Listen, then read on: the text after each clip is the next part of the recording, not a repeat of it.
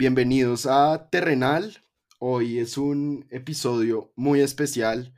Andrés Mejía, porque es sobre Adam Smith, el primero de un ciclo de Adam Smith que se nos, que, se nos va a ir hasta agosto, con algunas interrupciones y algunos especiales. Pero estamos celebrando a Adam Smith, Andrés, y quiero que usted presente no solo a Adam Smith, sino a nuestra súper, súper invitada de hoy, o más bien co-host de hoy. Oiga, pero es que Andrés, nuestra invitada, eh, prácticamente yo, yo, no me siento en capacidad de presentarla, no, no, no me siento a ese nivel. Estamos, este, este episodio, ¿por qué es tan importante, Andrés? Adam Smith está, por así decirlo, cumpliendo 300 años.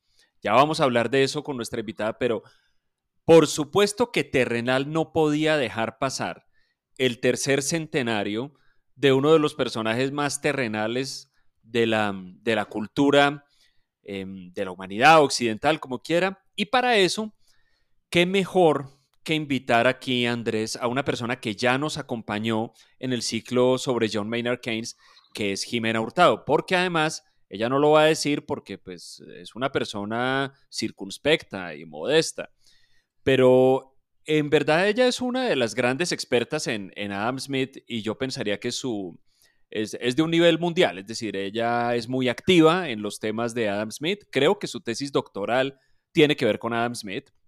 Ella está muy involucrada en actividades de la Sociedad Internacional de Adam Smith. De modo que, Jimena, bienvenida nuevamente. Como siempre, un placer, un honor em, tener, eh, tenerla aquí con nosotros. De modo que eh, estamos felices por eso.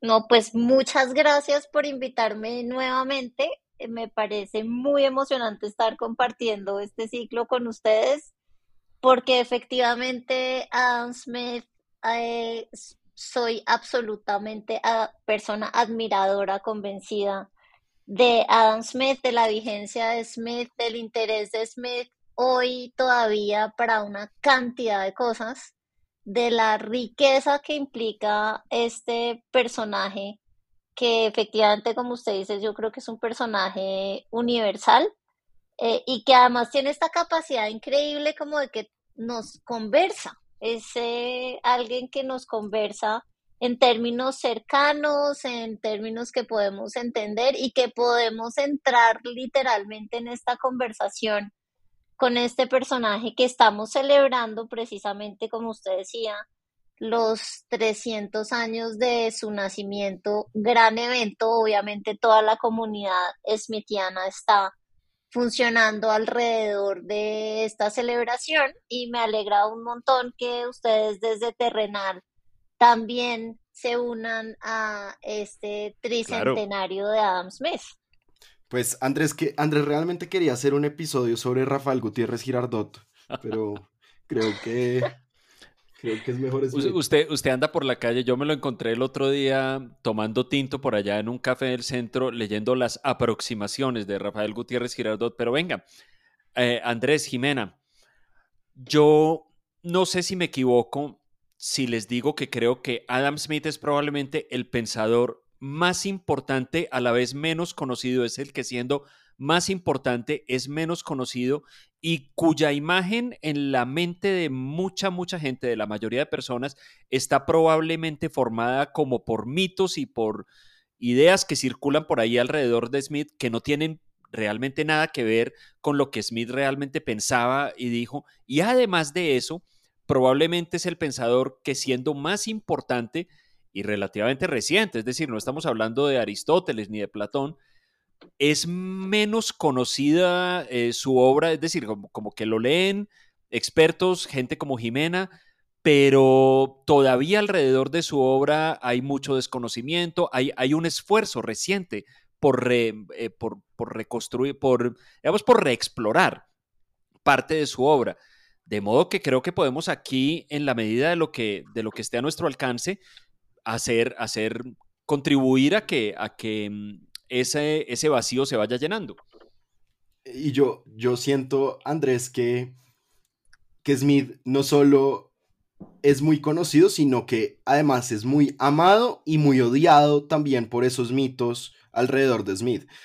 nosotros pues vamos a hablar en el siguiente episodio de la idea de la mano invisible y del capitalismo, pero realmente Smith es un pensador de primer orden, yo pienso, ¿no, Jimena? Como que en la historia de la filosofía Smith podría estar en el, en el primer equipo de filósofos. Pues sí, fíjese que lo que están diciendo, efectivamente hay, alguien que decía, todos hemos oído hablar de la riqueza de las naciones, pero creo que nadie se la ha leído completa. Y eso creo que apunta precisamente como al desconocimiento, conocimiento y mitos del que, de los que ustedes están hablando, empezando, como decía Andrés Caro, con la mano invisible. Y ahí sí hay una cantidad de cosas para, para pensar y ha habido toneladas de papel que se han gastado en esta idea de la mano invisible y como Smith defensor del capitalismo. Entonces me parece supremamente interesante darnos este espacio para hacer el ejercicio de entender mejor, de acercarnos más, de, charlar con Smith y de entender y, ver Smith como que, que nos propone más allá de todos esos mitos y figura pública, privada, y como decía Andrés Caro, yo creo que sí ha habido como un redescubrimiento de Smith como filósofo, porque generalmente tenemos esta idea de Smith como economista, eh, que, que, que pierde un poco como esa riqueza de, de toda la filosofía social que nos plantea este personaje. Eh, Andrés Dígame, señor. dígame, diga, diga. No, no, porque eh, oyendo lo que decía Jimena, yo creo que yo en particular quedaría muy contento si lo que logramos con este ciclo de episodios que vamos a hacer y que va a ser muy, eh, eh, va a ser magnífico, ya lo verán por muchas razones.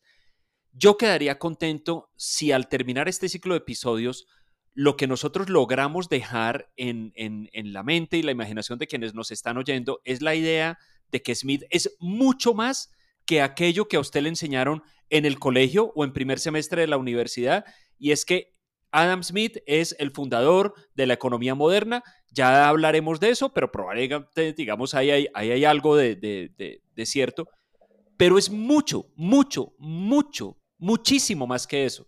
Es un pensador que incursionó en muchísimos otros temas y que yo creo que también lo que podemos mostrar acá y lo que seguramente haremos un esfuerzo por mostrar es que no se trata de temas aislados, no es que un día haya escrito sobre ética y al día siguiente haya escrito sobre lógica y al día siguiente haya escrito sobre economía. Son, es un solo sistema de pensamiento donde todo se conecta en una visión magnífica que tendremos entonces el deber de transmitir en estos episodios. Y yo me parece que podemos contarle a la audiencia cómo van a funcionar los episodios para que sepan qué esperar y cómo encontrar después si quieren buscar algún fragmento particular en dónde lo pueden encontrar, en qué, en qué episodio lo pueden encontrar. Entonces, Smith hace parte de un entorno cultural, político y económico muy particular que es el de Escocia en el siglo XVIII. Entonces, hoy vamos a hablar de ese contexto, vamos a hablar de qué estaba pasando en Escocia, cómo se produjo Smith, qué contexto dio a Smith. Eh, va a ser un episodio súper interesante porque vamos a hablar de sus influencias filosóficas, del pensamiento económico de la época, del pensamiento religioso en la época, de sus grandes amigos, en primer lugar, David Hume, a quien los oyentes de Terrenal saben que yo creo que Andrés Mejía, Jimena Hurtado y yo nos arrodillamos, le prendemos vela y le rezamos al gordo Hume. Eh, Oiga, pero vamos, con respeto, ¿no? no el buen David, entonces. El, buen David. Eh, y vamos a hablar un poco de la vida de, de, Smith, que no es muy entretenida, como van a darse cuenta, como digamos, como una biografía. Pero eso vamos a hacer en el primer episodio. El siguiente episodio, y por sugerencia de Jimena, vamos a hablar de, las, de los dos libros mm, de Smith, digamos, de los dos libros que publicó. Hay unas conferencias que también están publicadas, pero sus dos grandes libros, que es La teoría de los, de los sentimientos morales, de Jimena, creo que 1754, 1759, y de la, eh, de la riqueza de las naciones de 1776. Entonces va a ser como... Es la investigación sobre la naturaleza y causas. la investigación sobre la naturaleza y causas de la riqueza de las naciones, de 1776 y vamos a hablar entonces como del pensamiento filosófico, moral y económico de Smith en este segundo episodio y el tercer episodio vamos a hablar un poco de esos mitos de, sobre Smith, cómo Smith ha sido leído, cómo ha sido reinterpretado, cómo ha sido criticado y de alguna manera cuál es el cuál es estatus de Smith hoy en día. Em, y en agosto tenemos una súper sorpresa para ustedes que todavía no estamos eh, yo, no me siento listo para anunciar, pero probablemente a lo largo de este ciclo les contaremos cómo va a ser y qué vamos a hacer. Pero lo cierto es que mañana 16 de junio de 2023 se cumplen 300 años del bautizo de Adam Smith. No sabemos en qué fecha nació, pero sabemos que nació en junio de 1723. Entonces, pues nada. asumimos que lo bautizaron rápido, ¿no? Que, nació y lo bautizaron rápido, porque... como era costumbre, sí. Claro, claro. Como, como, usted dice, la, fecha exacta de nacimiento no la tenemos, entonces usamos esta, eh, que, es, que es la del, la del bautizo, asumiendo que el nacimiento ocurrió unos pocos días antes o el día anterior o algo así. Así es. Hay todo un debate además al respecto, ¿no? Hay gente que va hasta el 5 de junio, pero Sí, el 16 sí sabemos. Y, ustedes no saben, pero Andrés Mejía está con falda escocesa para celebrar Adam Smith, está con un kilt, creo que ya se ha tomado cuatro whiskies. Eh, Jimena, no sé si le echó whisky al café, pero vamos a celebrar el cumpleaños de Adam Smith eh, como toca, con una experta mundial en Smith. Pues arranquemos. ¿Con qué arrancamos, Andrés? Arranquemos con Escocia.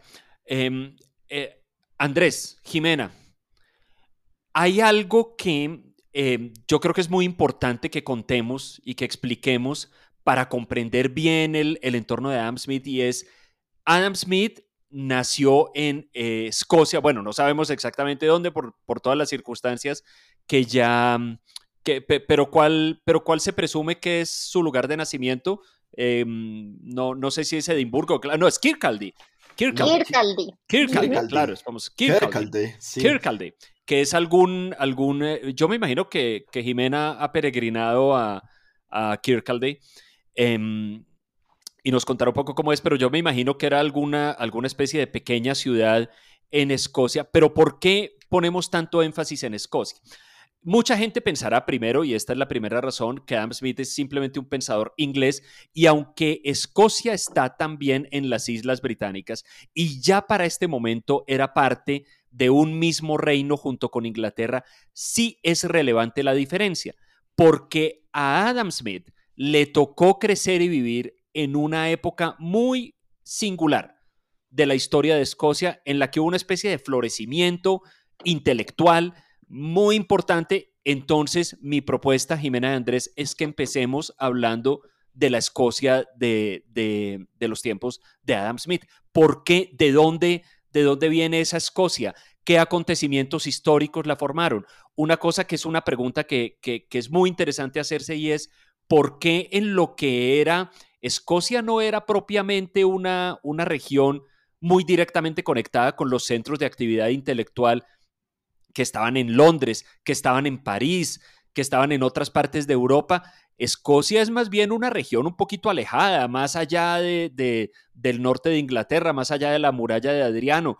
Em, ¿Cómo llega Escocia a convertirse en semejante centro de actividad intelectual al punto de que en la historia se habla de la ilustración escocesa? Entonces, mi propuesta es, Jimena Andrés, hablemos de Escocia pues yo quiero, yo quiero hablar, empezar a hablar de Escocia con, una, con, unas, con dos citas de Hume, que me parece que son eh, muy interesantes. Eh, es una pregunta, una paradoja que plantea Hume en, uno de sus, en una de sus cartas.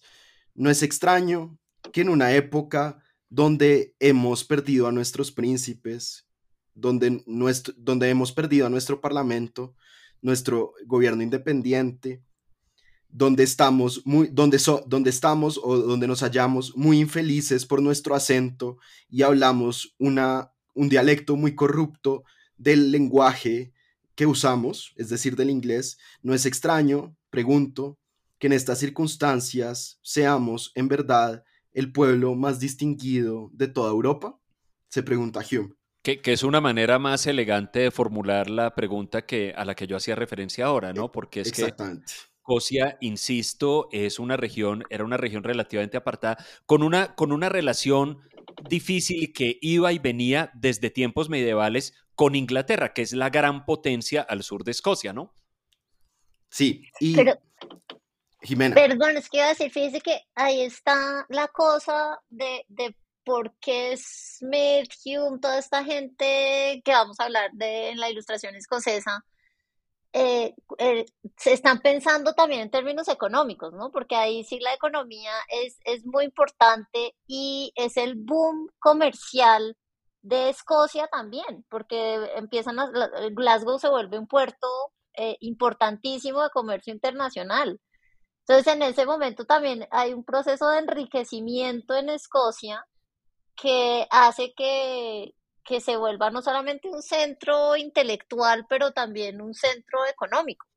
Y yo creo que esas, esas dos preguntas, la, la, la, pregunta por cómo Escocia se volvió un centro intelectual y cómo se volvió un centro económico, como nos dice Jimena, yo creo que nos tenemos que ir por lo menos 200 años antes de que Smith nazca para, para responderlas.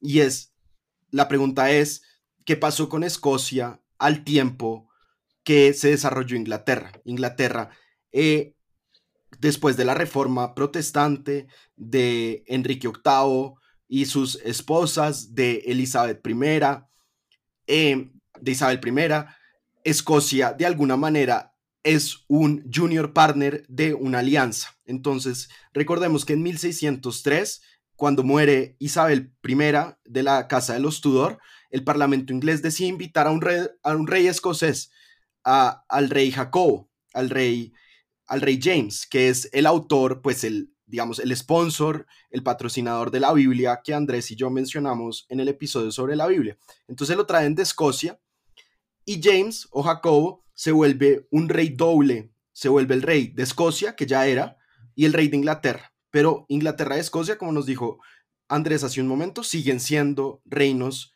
separados, aunque tengan o compartan un rey. Y en Escocia la reforma protestante se da de una manera muy interesante y muy importante para explicar la ilustración escocesa. La reforma escocesa la lideró un pastor que se llamó John Knox, que estudió en Ginebra con Calvino, que estuvo exiliado en Ginebra con Calvino, uno de los padres de la ilustración, y llevó a Escocia la reforma protestante, pero la reforma protestante, que en Inglaterra había sido un fenómeno liderado por los reyes, por Eduardo, perdón, eh, por Enrique VIII y por Isabel I, en Escocia se vuelve una, un fenómeno popular, digamos, liderado por los llamados presbíteros, eh, que son los viejos de los pueblos. Presbítero es, es la palabra, digamos, latina para, para anciano o para viejo. Entonces, una son esos viejos de los pueblos liderados por Knox que crean la reforma protestante en Escocia. Entonces, digamos, tiene un arraigo más popular y fundan lo que se conoce hasta hoy como la religión escocesa o el presbiterianismo, que es la religión del Estado escocés, del Reino de Escocia. Entonces, eh, el presbiterianismo no solo produce una, una religión más popular, sino que aumenta la, el alfabetismo o la alfabetización en Escocia. ¿Y cómo lo hace y por qué lo hace? Lo hace porque es necesario, según Knox y según la teoría calvinista, que la gente pueda leer la, escritura, pueda leer la Biblia. Entonces se traducen las Biblias, las los libros de la Biblia y se enseña a la gente a leer. En, en 1606 se pasa un acto por el Parlamento escocés que dice, todas las parroquias presbíteras deben tener una escuela y esa escuela debe enseñar a leer, a escribir y algunas, digamos, nociones de matemáticas. Entonces, para... Esa idea, Andrés Caro, perdón, de, de, la educación popular va a seguir siendo súper importante en toda esta historia, porque finalmente fíjese que tiene que ver con la educación cívica. Y si hay una noción como de civismo también que se empieza a desarrollar en Escocia, que además le voy a hacer la cuña acá de esa posibilidad de pensar desde la igualdad de los seres humanos que también empieza a ser una cosa muy poderosa en el pensamiento de la ilustración. De acuerdo, y tan importante es la igualdad eh, para, para la iglesia escocesa que en 1638, en plenas, en, al final de la guerra de los 30 años y en plenos conflictos eh, en, la, en Europa entre religiones, eh, en, en, Escocia se da el, fenómeno del, del, del, Great Covenant, del Gran Pacto, y es, digamos, la primera imagen que tenemos de una especie de pacto civil entre la gente. Y lo que dijeron los escoceses en ese momento es que la soberanía no se derivaba del rey, sino que se derivaba de ese pacto que estaban haciendo estas personas y que se le entregaba al rey de Escocia.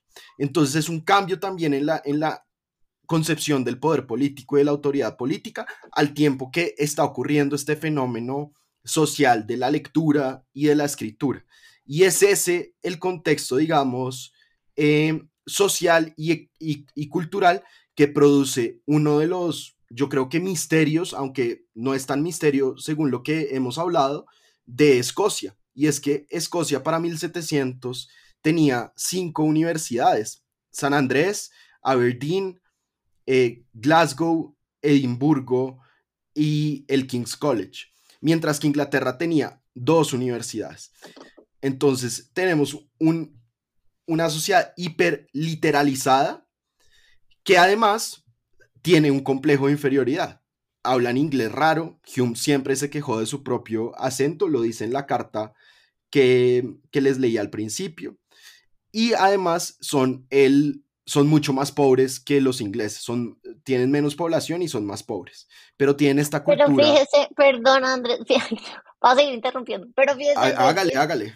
Está el pedazo, bueno, primero como la, la crisis económica de finales de, de alrededor de 1690 que les pega muy duro, pero lo del acento también me parece que es una cosa súper interesante eh, Hume lo menciona todo el tiempo y a él siempre le genera como frustración esto de que no lo lean lo suficientemente en Inglaterra y cree que es una forma de discriminación de los ingleses frente a los escoceses, pero solamente el detallito y la anécdota de eh, las primeras oficios, ocupaciones, tareas de Smith son lecciones de retórica y precisamente porque les ayuda a mejorar la dicción y el acento a las personas de la élite en Escocia para que se puedan integrar mejor con la élite inglesa.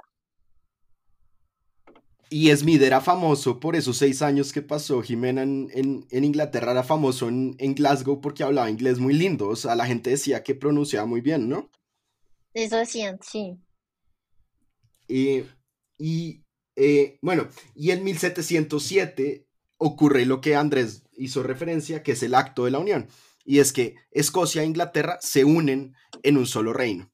Y se crea la, el país que hoy conocemos como Gran Bretaña, em, que es la bandera esa que es fondo azul con líneas rojas y blancas. Eso es la unión entre, entre Escocia, eh, Inglaterra e Irlanda del Norte, que eso fue después, pero bueno.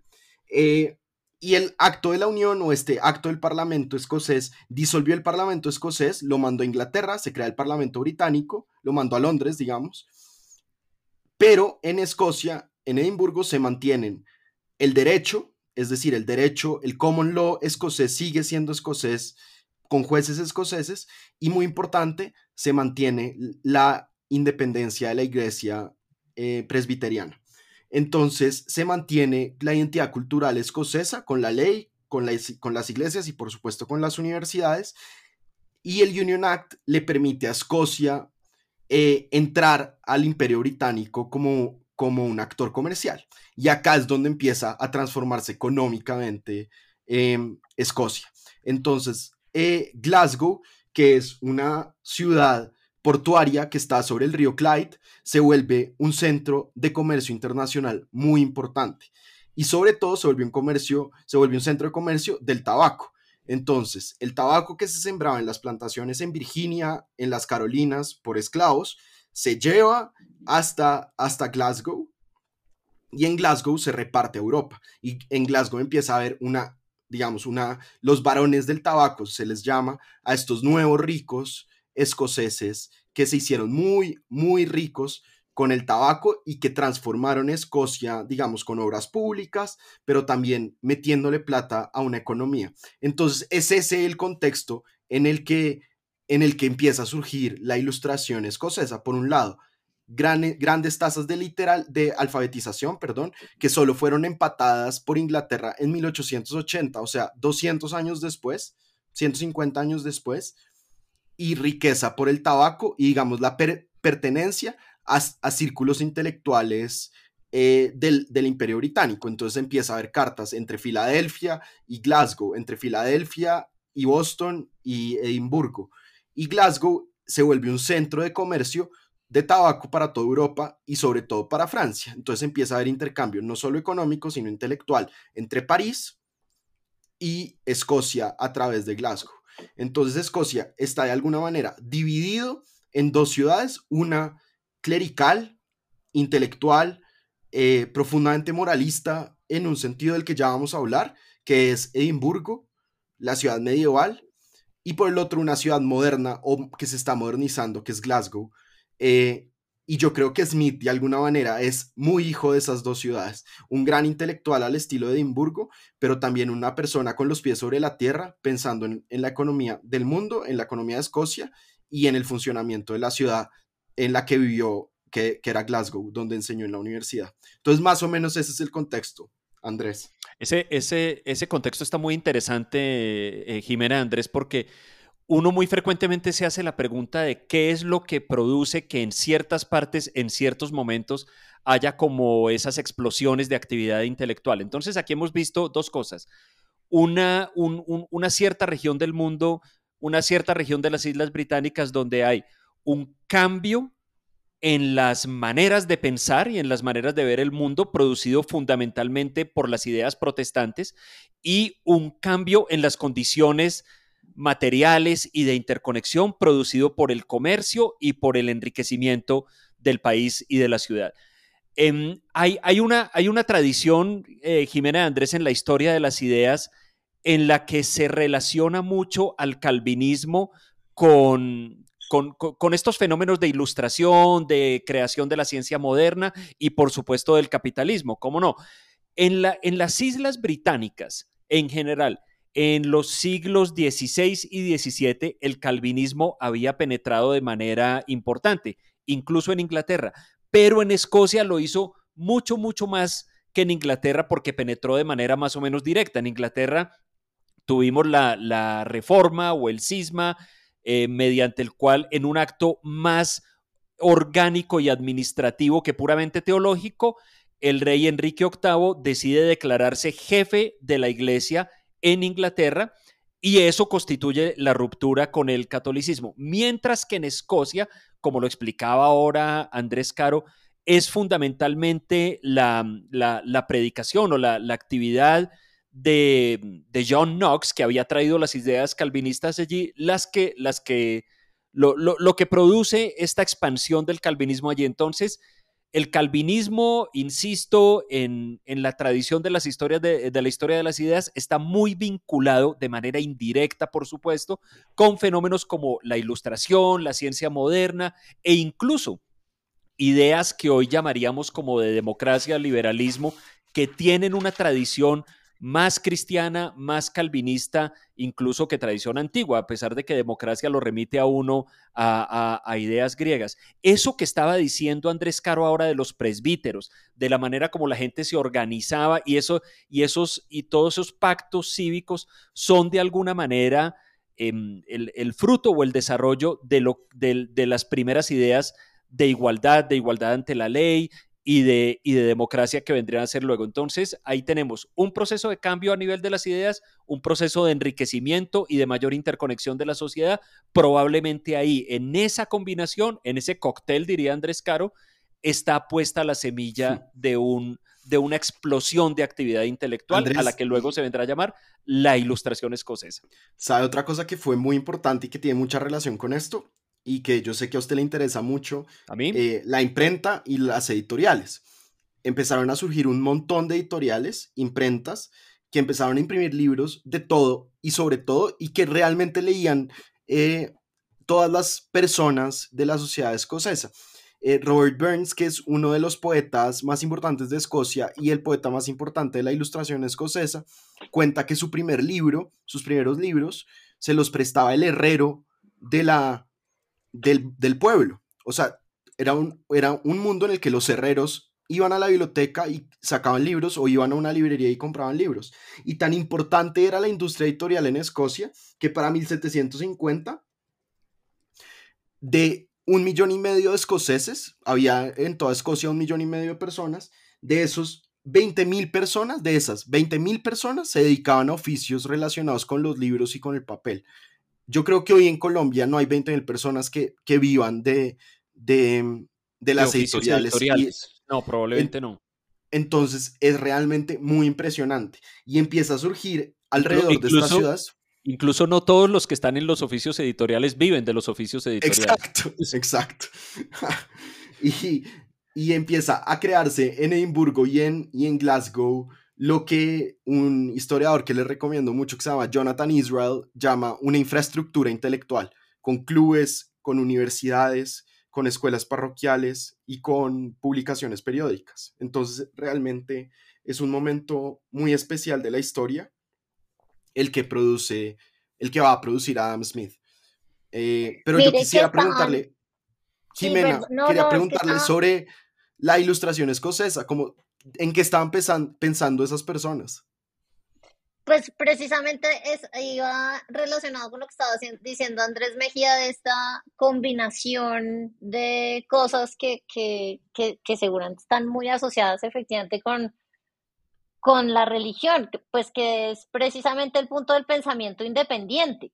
Eh, eso es una cosa que, que está muy arraigada en el calvinismo, que viene de esta idea de cada uno de nosotros está en capacidad y debería leer la Biblia directamente y tener una relación directa con Dios y el pensamiento independiente viene de la mano con el pensamiento crítico. Entonces, eh, yo sé que ese es un término que usamos todo el tiempo como a diestra y a siniestra, pero creo que la cosa crítica aquí sí es fundamental y es la capacidad de cuestionarse el mundo, de cuestionar las instituciones, de cuestionar las tradiciones y precisamente como este surgimiento de Glasgow como esta eh, sociedad comercial, como esta ciudad centro portuario, contribuye a eso de pensarse el mundo de manera diferente. Yo creo que la ilustración escocesa está muy asociada con eso. Eh, la ilustración en general, porque entonces también tenemos que hablar de la ilustración eh, escocesa en relación con generalmente lo que asociamos con ilustraciones es más bien Francia, por ejemplo. Eh, y ahí los dos tienen este punto en común. Obviamente hay conexiones entre ellos todo el tiempo, correspondencia y visitas eh, permanentes. De ahí sale precisamente el, apodo del buen David de cuando era secretario de la embajada eh, en París, que tiene que ver con pensarse críticamente el mundo, pensar de manera independiente, un poco pensar en que los fundamentos de la sociedad, de la organización social, de la política, de la sociedad, de lo social, lo cultural, lo económico, no dependen de la autoridad. Pensar más allá de la autoridad, pensar a veces por oposición a la autoridad y pensar en conjunto. Esa es una cosa que también creo que es muy valiosa, el pedazo de la sociabilidad. Esto es gente que hace clubes, que hace las universidades que ustedes mencionaron, pero que tienen clubes donde se reúnen a tomar whisky, sí, a comer, sí, pero también a charlar, a pensar sobre el mundo, a conversar, a, hacerse preguntas. Yo creo que esas dos cosas están íntimamente relacionadas y marcando lo que significa la ilustración en general y la ilustración escocesa en particular. Lo, de los clubes, Jimena, es, absoluta. Estaba pensando justo en este momento en lo de los clubes, porque miren, hay, hay, hay, pocas, hay pocas imágenes tan inexactas y tan desafortunadas como aquella del filósofo como un hombre encerrado por allá en una biblioteca solitaria con un poquito de luz que le entra por una ventana y pensando allí en, en, sus meditaciones. La verdad es que si uno se pone a ver lo que han sido todas, todas las explosiones de pensamiento filosófico de cualquier otra disciplina en la historia de la humanidad, prácticamente todas ellas se han hecho en comunidades y en determinados momentos. Y hay factores que ayudan a aglutinar esas comunidades e históricamente la, la la, observación de esos factores es, es, muy interesante. Fíjense, por ejemplo, los clubes en Escocia, que acabamos de mencionar. Allí, ¿qué pasa? La gente se junta. No importa, como decía Jimena ahora, no importa si es para comer, si es para tomar whisky, se ponen a hablar, hablan de qué, de la física de Newton, de tales o cuales poemas, de lo que están escribiendo tales en Francia y de la filosofía de Descartes y de la filosofía de Hobbes y de la filosofía de Locke, y así igual en los salones literarios de París, en la Royal Society de Londres y en los clubes que también había en Londres. El elemento de la sociabilidad allí parece ser un potenciador enorme de la capacidad intelectual. Uno diría, no, sí, claro, Adam Smith, un señor muy inteligente, David Hume, un señor muy inteligente, tal vez si ellos se hubieran encerrado en su estudio a, escribir, habrían producido cosas. Tal vez sí, pero no habrían producido en la magnitud y con, y con el nivel de calidad y de profundidad que produjeron por el hecho de estar integrados en una comunidad intelectual muy activa. Y fíjese, que no, Jimena, por favor. No, no, es que iba a decir que inclusive pensando en eso, ya trayendo personajes que, que hacen parte como de esta historia, e, esa imagen del filósofo aislado, mirando por una ventana con poquita luz, eh, no sé qué, esa, esa imagen es una de las imágenes que estas personas más van a criticar y, y van a criticarlo en figuras específicas. Entonces voy a nombrar un predecesor de todas estas cosas y que es eh, un generador de pensamiento y que todos tenemos una relación de amor y odio con, que es eh, Mandeville, que Bernard Mandeville finalmente también viene de una, de una sociedad comercial, ¿no? Entonces es otra cosa, allá también hay todo un republicanismo cívico que podemos asociar con ilustración en los Países Bajos eh, que también es un poco simultáneo y, anterior a esto que está pasando y que está criticando a una de las figuras también de esta comunidad, que es Lord Shaftesbury, diciéndole precisamente usted que este es este pensador muy importante, muy influyente, que está hablando sobre filosofía moral, que está hablando sobre eh, la ética, la moral, la sociabilidad, pues usted lo está haciendo en la reflexión profunda desde la comodidad de su castillo completamente aislado y sin conexión alguna con el mundo. Entonces de pronto también hay esta cosa del llamado desde Mandeville, pero pues que aparece en toda la ilustración y en la ilustración escocesa, de pensar no solo con otros, como estábamos diciendo, sino pensar en de manera relevante, pertinente y contextualizada. Yo creo que eso también es muy poderoso porque están diciendo, sí, exactamente, eso es. Es muy terrenal la ilustración escocesa.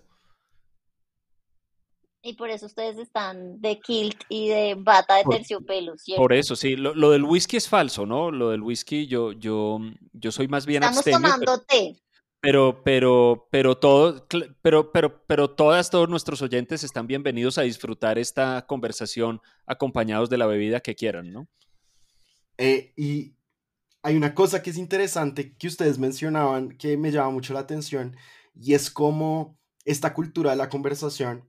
Y de hecho, eh, Hume tiene una frase en la que él mismo se describe como el embajador de los dominios de la filosofía en el ámbito de la conversación, que me parece muy bello, como que la conversación es muy fundamental para, para este círculo y para Hume y para Smith. De hecho, en, pues la historia de su amistad es la historia de una conversación porque vivían en ciudades distintas y se escribían cartas, como la historia de todas las amistades de alguna manera y todo, de todos los amores que son historias de conversaciones, pero creo que la historia de este momento filosófico es la historia de una conversación entre un grupo amplio de unas 50 o 60 personas que estaban escribiendo y pensando y haciendo arquitectura y haciendo música y escribiendo poesía y pintando cuadros en, en Edimburgo y Glasgow y también creo que esa, esa idea de la conversación y del otro o de la otra persona que nos oye y que nos habla tiene mucho que ver, como decía Jimena, con la filosofía de la ilustración escocesa,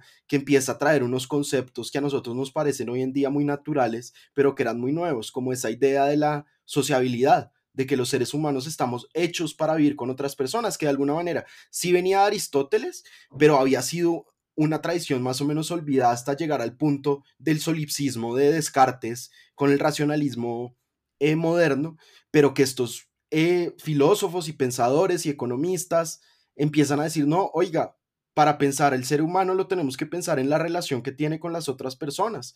Entonces tenemos que empezar a preguntarnos el conocimiento de dónde viene y empiezan a decir, pues el conocimiento viene del mundo, viene de lo que observamos, sí, pero también viene de las razones que vimos de otras personas y de cómo discutimos con otras personas. ¿Y cuál es el origen de la moral? Y acá creo que esto nos aterriza a Hume directamente. Y ellos dirían, pues el origen de la moral no está en el autointerés o en el interés propio, que era lo que decía Hobbes, sino está en una relación común entre personas. Entonces la pregunta por el otro y por el bienestar del otro se vuelve central en la moralidad eh, y en la ética de la ilustración escocesa. La pregunta de cómo hacemos que la, que la otra persona sea feliz, cómo hacemos en qué se relaciona esa felicidad ajena con la felicidad propia. Y esas son algunas preguntas que están haciéndose estas personas y que van a llevar eventualmente a la teoría de los sentimientos morales eh, de, Smith.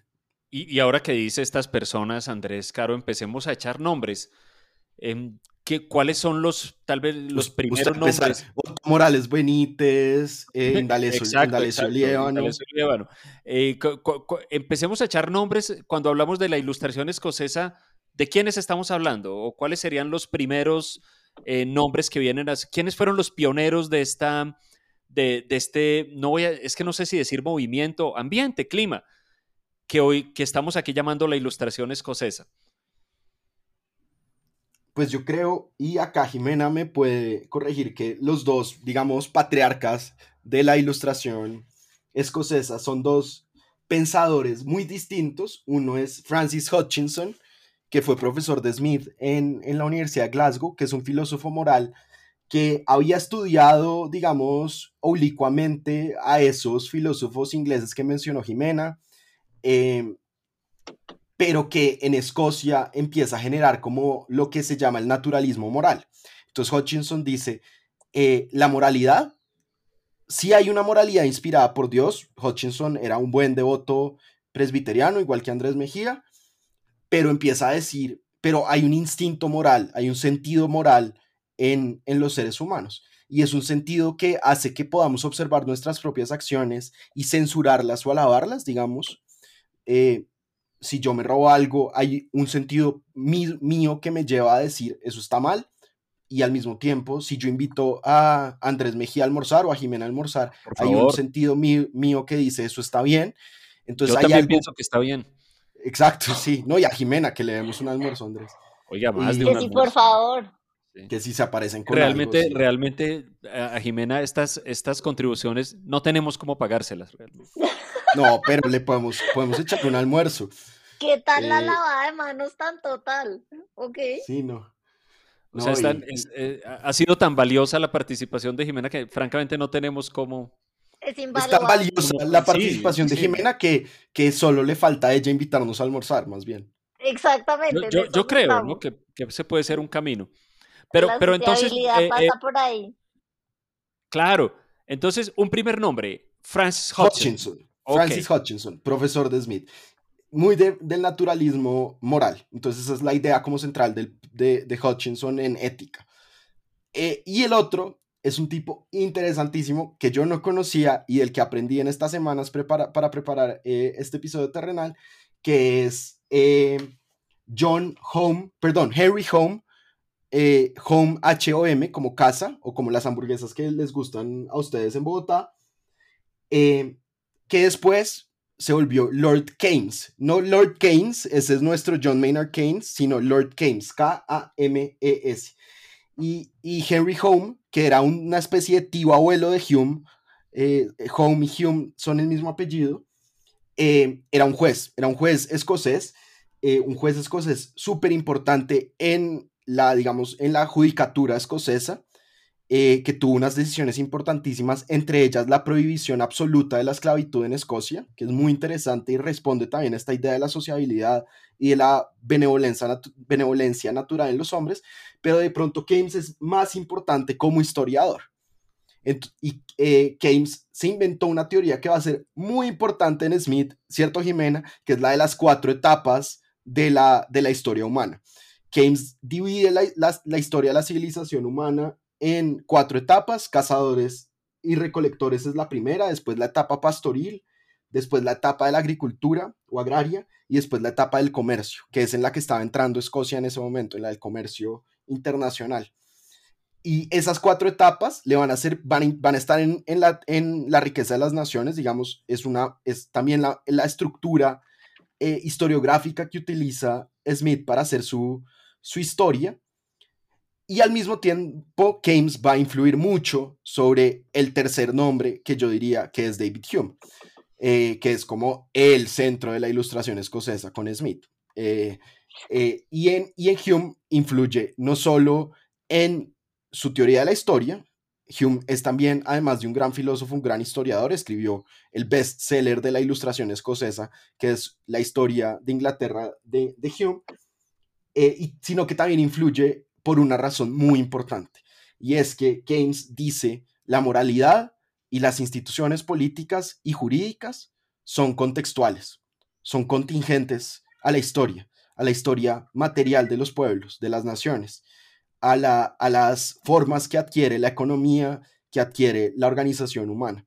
Y esa, eso, ese gesto, hacer contingente la, moralidad, hacer contingente la, la historia institucional, es muy importante para la ilustración escocesa, precisamente por lo que nos decía Jimena hace un rato, que es poner la pregunta sobre qué es lo natural en un ser humano, qué es contingente en un ser humano y en una sociedad. Entonces yo creo que ahí hay como tres, tres nombres em, de, la ilustración escocesa y quisiera terminar esta intervención que ha estado larguísima, Andrés, con una anécdota de James.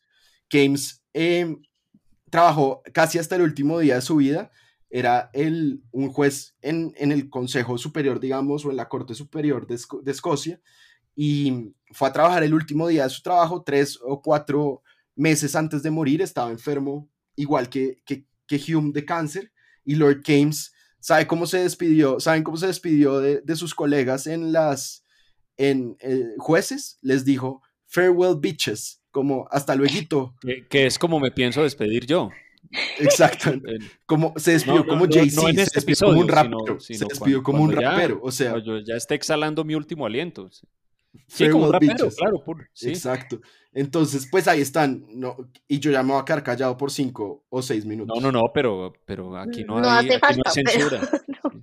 Mire que, que yo cuando hacían la pregunta, y por eso creo que también hubo como un microsegundo de silencio de quiénes son los personajes iniciales, a mí me cuesta precisamente porque es como este clima y este ambiente donde se empiezan a gestar muchas cosas en simultáneo y, y, y, al mismo tiempo, y hay mucha gente participando en estas conversaciones y se crea como esta red de gente que se encuentra físicamente en lugares que enseña, que trabaja, que hacen, como ustedes decían, poesía, arte, eh, son astrónomos, hay gente que se dedica a, a, todo tipo de cosas, o sea, hay físicos, hay químicos, hay agrónomos, hay todas estas personas pensando en todas las posibilidades de,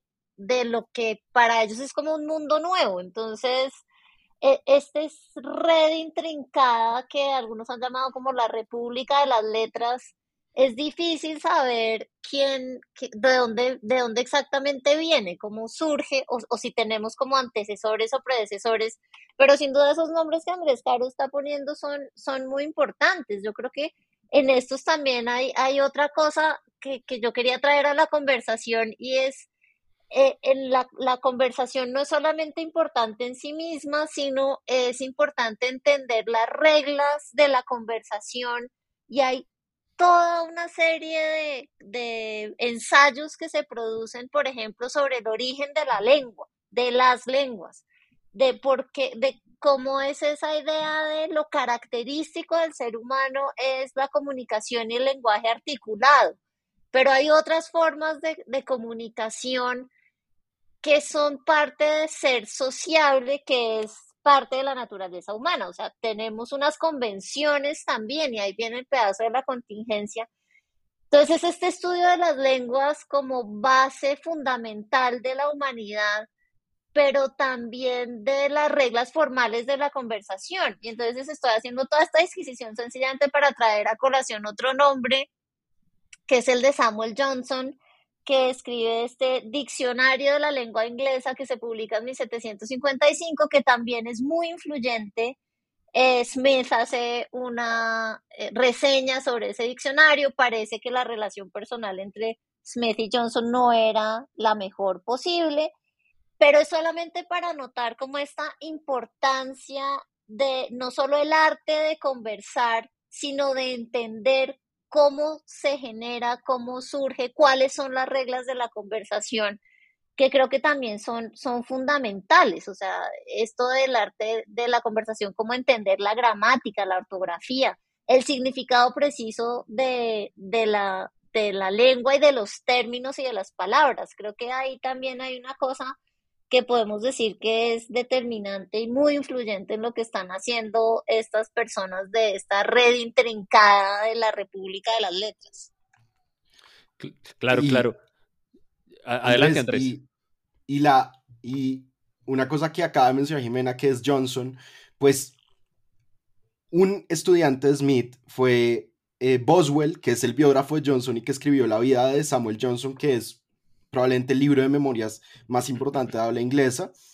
Otro producto de la, de la ilustración escocesa fue el auge, perdón, la decadencia y la caída del, del Imperio Romano, la historia del Imperio Romano de Edward Gibbon, que estudió muy de cerca las teorías históricas de Lord Keynes y de David Hume. Y tal vez el producto, digamos, claro, uno acá estamos haciendo un, una historia de Smith y pues uno de los grandes productos de la ilustración escocesa fue la obra de Smith, pero un producto colectivo muy propio de la ilustración escocesa que nosotros no tenemos en la cabeza porque el nombre nos parece engañoso es la enciclopedia británica que la hicieron tres escoceses, Bell, Constable y Mark Falkiner o algo así, yo no sé cómo se pronuncia el apellido del tercero, que eran escoceses que imprimían en Escocia y en Edimburgo y que le pusieron enciclopedia británica precisamente porque querían decir esta es la enciclopedia de toda Britania, de todo el Reino Unido, de Escocia y de Inglaterra. Por eso es que no se llama enciclopedia inglesa. Entonces, si uno piensa en la ilustración francesa con, con Diderot y con la enciclopedia, como dice Andrés Mejía, pues en Escocia hay un producto intelectual tan importante como la enciclopedia, que es la enciclopedia británica, que a diferencia de la, enciclopedia, se publica hasta hoy. Entonces, digamos, como realmente esto es un proyecto muy importante. Y yo quería... Y muy ambicioso, porque muy ambicioso. Que, si usted está haciendo diccionarios y enciclopedias, de alguna manera lo que está diciendo es, vamos a recoger y estabilizar el conocimiento de la humanidad. O sea, esto no, ellos no tenían un propósito de conocimiento situado únicamente, sino este es el estado del conocimiento y estamos al mismo tiempo produciendo conocimiento. Y solamente para notar esto, acuérdense que, que Schumpeter en su historia del análisis económico, que es como uno de los grandes textos de historia del pensamiento económico que tenemos todavía, es bastante antipático con Smith porque lo nombra como un mero sintetizador todas estas ideas que Smith está poniendo, especialmente en la riqueza de las naciones, ya estaban en el aire y él lo único que hace es sintetizarlas. Pero, pero, pero, eso no es lo que... hace todo el mundo, de cierta manera. Eso, eso era lo que iba a decir. No, no hay que menospreciar la capacidad de síntesis y a la vez como la síntesis produce este tipo de pensadores originales, porque vamos a, a ver como con más detalle que si bien Hume y Smith son los mejores amigos sin duda, eh, hay muchos elementos en Smith y en Hume que cambian y sobre los cuales no están de acuerdo y discuten un montón. Y ahora que... Y ahora le toca a usted. Y yo quiero hacerle la pregunta. ¿A mí? ¿Qué? Sí, lo va a echar al agua. Hay oh, una persona que hemos mencionado mucho, a, la cual le rezamos, que es David Hume. El, el mejor amigo de este podcast. De quien Kant, Jeremy Bentham y Charles Darwin dijeron que era uno de los pensadores más importantes en sus vidas. Que es, como nos acaba de decir Jimena, el mejor amigo de Adam Smith. Cuéntenos quién era David Hume, qué hizo David Hume, qué pensó David Hume y por qué David Hume es importante para esta historia de Adam Smith. Es importante, Andrés, porque como usted lo acaba de decir, y por, qué es tan central en esta conversación, David Hume no solo es una de las personalidades de la ilustración escocesa, sino es la que probablemente tuvo una mayor cercanía intelectual y personal con el personaje que nos convoca, que es Adam Smith. Fueron grandes amigos, corresponsales, se escribían cartas. Yo recomiendo una, de las mejores lecturas que uno puede tener es la correspondencia entre David Hume y Adam Smith, es maravillosa. Y también eh, en, algunas de sus ideas, Smith está influido por Hume, que es unos años mayor que Adam Smith. Eh, me corregirá Jimena, que seguramente tiene la cronología más fresca, pero a mí me parece que Hume muere el mismo año que se publica La riqueza de las naciones. Es decir, eh, Smith sobrevive a Hume, Smith es más joven que Hume. Hume, yendo a su pregunta, Andrés, Hume es uno de los grandes filósofos de la historia de la humanidad. Punto. Sus contribuciones en prácticamente todos los ámbitos del pensamiento filosófico, en particular la teoría del conocimiento, en todas nuestras ideas sobre, eh, sobre el mundo, sobre cómo lo pensamos, cómo lo entendemos, la moral, la política, no solo son importantes, sino que en su tiempo fueron extraordinariamente revolucionarias en todos los ámbitos, no solo aquellos, no solo en aquellos ámbitos donde hay un mayor potencial para el escándalo, como en los temas de la religión, sino también la filosofía del conocimiento, por ejemplo. Usted mencionó a Kant y a las personas que se declaran influidas por Hume. Voy a tomar la frase de Kant para, para, para muy brevemente contar algo sobre el pensamiento de Hume. Kant, que es un filósofo pues también del, del, mayor nivel, dice de Hume que Hume lo despertó de su sueño dogmático. Es decir, fue la persona que le enseñó a pensar críticamente las cosas sobre el mundo y el conocimiento. Hume, em, escocés, por supuesto, también mm, em, desde muy joven mostró eh, eh, inclinaciones intelectuales muy fuertes. Esta gente iba a estudiar a los colleges y a las universidades a los 11, 12 años de edad y lo que hacían básicamente era leer clásicos. Leían mucho los clásicos, estudiaban latín, griego, leían todos los clásicos griegos y romanos y también leían las obras importantes de su tiempo. En ese momento, por ejemplo, la obra más importante en el mundo en, la esfera intelectual británica era la obra de Newton, eran los principios matemáticos de filosofía natural de Newton, que no solamente habían sido importantes em, por lo que decían sobre el mundo, sino por la manera como lo decían. de alguna manera ratificaban que la forma correcta de investigar y, eh, cómo son las cosas en el mundo es mediante el recurso a la experiencia. Hume es un filósofo empirista, es decir, está en el lado de aquellos que piensan que nosotros obtenemos nuestro conocimiento por la vía de la experiencia. Pero a diferencia de otros filósofos empiristas como Locke, Hume es revolucionario en cuanto que lleva eso a unas consecuencias que puede que sean difíciles de confrontar, pero que de alguna manera son, son difíciles de refutar. Básicamente, mire, y hago esto en tres segundos. ¿cómo, llamaríamos esto? Human en, en 50 segundos. Nosotros obtenemos, eh, eh, eh, Hume, em, nosotros obtenemos nuestro conocimiento de la experiencia, de la experiencia obtenemos impresiones, con las impresiones obtenemos ideas, pero como el conocimiento no es únicamente una colección suelta de ideas, nosotros hacemos asociación de ideas y esa asociación de ideas constituye el conocimiento. Se puede hacer asociación de ideas por semejanza, porque son ideas parecidas, por contigüidad, porque están cerca en el tiempo o en el espacio, o, la más importante de todas, por causación, porque a una idea la reconocemos como causa de otra, o a una cosa como causa de otra. Y Hume se mete a explorar este fenómeno de la causalidad. Probablemente este es el, el, argumento suyo que lo hizo más, más famoso y dice, pero a ver, ¿yo qué base o qué fundamento tengo para afirmar que, mm, cada, que, que, la, que, las nubes negras son la causa de la lluvia, por ejemplo, que, las, o que la formación de nubes negras en el cielo es la causa de la lluvia. El único fundamento que yo tengo para afirmar eso es que he visto en repetidas y numerosas ocasiones que en el cielo se forman nubes negras y luego, unos minutos después de esas nubes negras, cae la lluvia. Pero si yo me pongo a examinar el tipo de argumentación que hay ahí, encuentro que a diferencia, por ejemplo, de las argumentaciones de la geometría y las matemáticas, ahí no hay una conexión necesaria. O sea, yo puedo imaginarme, y de hecho a veces ocurre, que se formen nubes negras y no se produzca lluvia. No hay una contradicción involucrada en decir que no hay lluvia habiendo ocurrido la formación de, la formación de nubes grises o de nubes negras. Hume llega a la conclusión de que ese tipo de razonamientos, que son el, probablemente el, el razonamiento más común en la experiencia humana o en nuestra manera de entender el mundo, no tiene un fundamento lógico.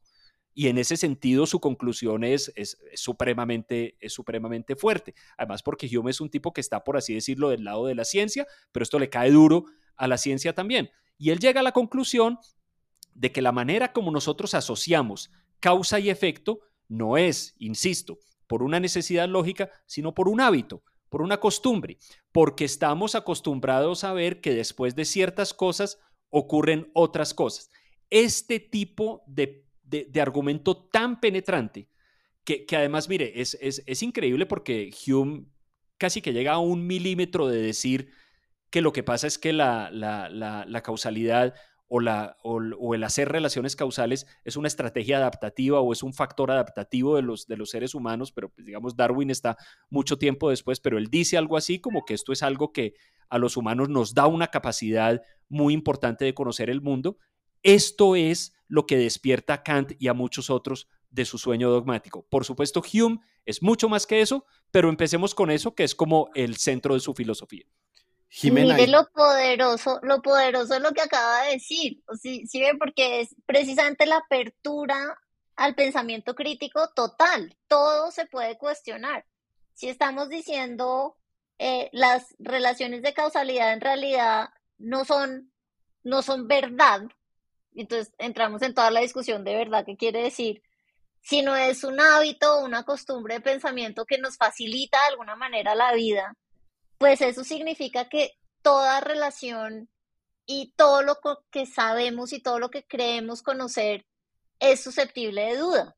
Y e, eso aparece también en Smith, en Smith después. Es, es, muy, muy impresionante. Además, también abre la posibilidad de la experimentación, como usted decía, filósofo empirista de la experimentación y la observación. Todo es observable y todo es experimentable y la fuente fundamental del conocimiento es el entorno. Entonces volvemos a esta idea de no hay tal cosa como un filósofo encerrado filosofando, sino la filosofía se hace en conexión, en contacto directo con el mundo y el mundo es en todos sus aspectos, en todas sus dimensiones, en todas sus relaciones.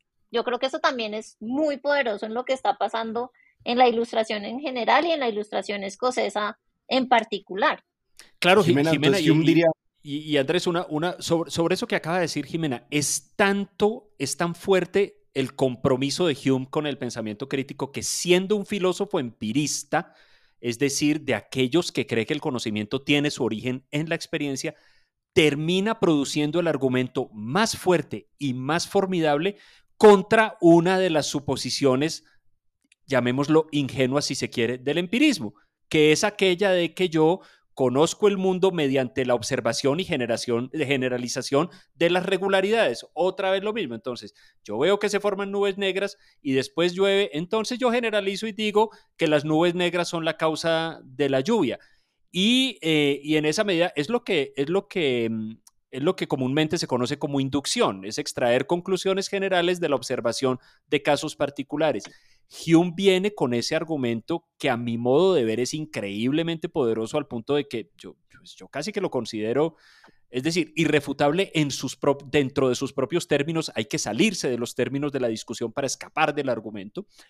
Es, es decir, bueno, no, yo soy filósofo empirista, pero a ver, no, no tenemos una conexión necesaria, seamos serios, no tenemos una conexión necesaria entre una cosa y la otra. Yo puedo ver y observar que una cosa se repite 5, 10, 15, 20, 30 veces y no necesariamente tengo que, y de ahí no se concluye necesariamente que siempre va a ser así. Lo concluyo porque es un hábito de la mente y ese hábito de la mente me ayuda a entender el mundo, pero que sea una conexión necesaria, lógicamente predicable, qué pena, pero no.